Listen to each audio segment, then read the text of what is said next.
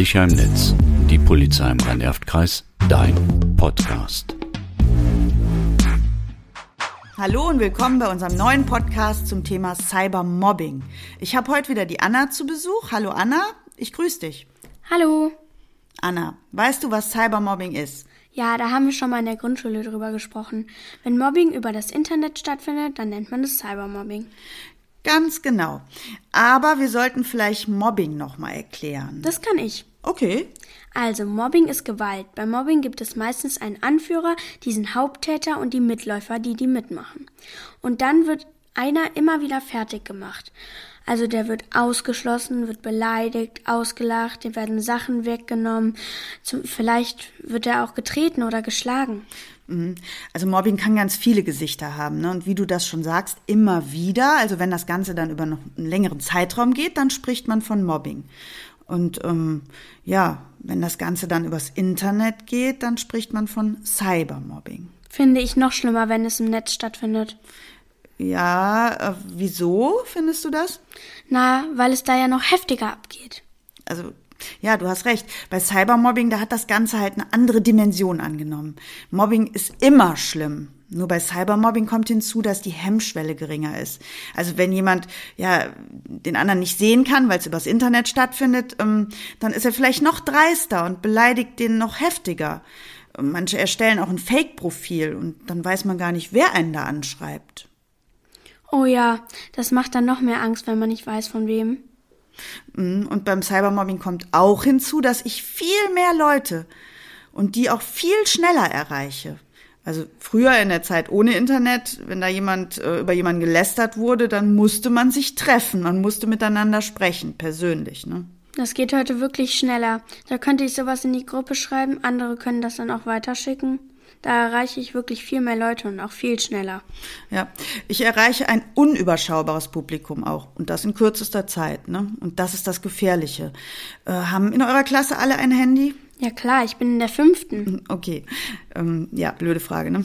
Also alle Schüler sind ja always on, also immer online. Und das Problem ist, ähm, ich kann so natürlich auch Tag und Nacht gemobbt werden.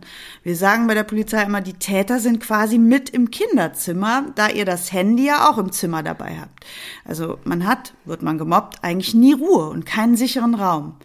Weißt du eigentlich, warum gemobbt wird? Weil es Spaß macht? Genau, so Spaß, Langeweile, das äh, sind so Hauptgründe. Gibt natürlich noch mehr Gründe.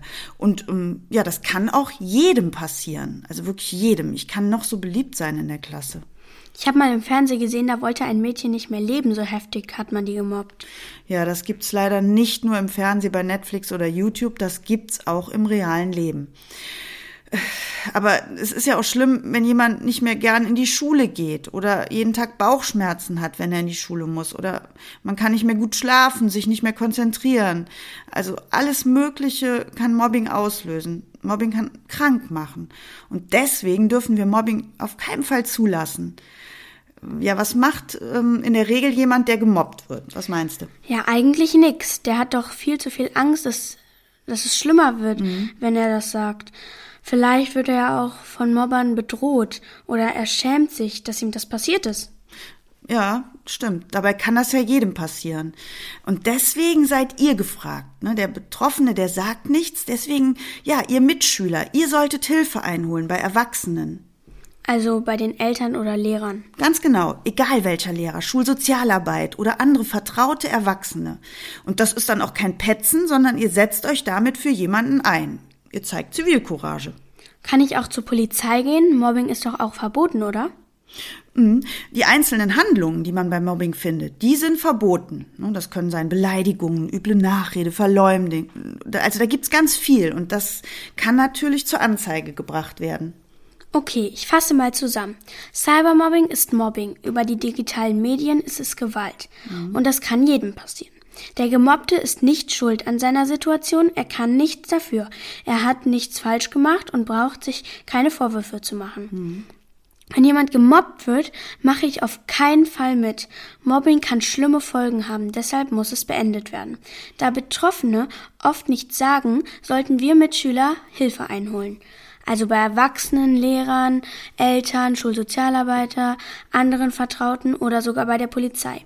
Die Betroffenen sollten alles aufschreiben, wann und wie gemobbt wurde, so eine Art Mobbing-Tagebuch führen, mhm. auch Screenshots von Chatverläufen machen. Genau, das letzte wäre wichtig, damit man Beweise hat, falls man ähm, Anzeige bei der Polizei machen möchte. Ja, ich danke dir, Anna, für die Zusammenfassung und denk immer dran, wer nichts tut, der macht nämlich mit. Alles klar, danke und dann bis bald. Ja, bis demnächst. Diese Podcasts sind eine erste Orientierung zu den jeweiligen Themen. Sprechen Sie uns bei weiterem Informationsbedarf gerne an.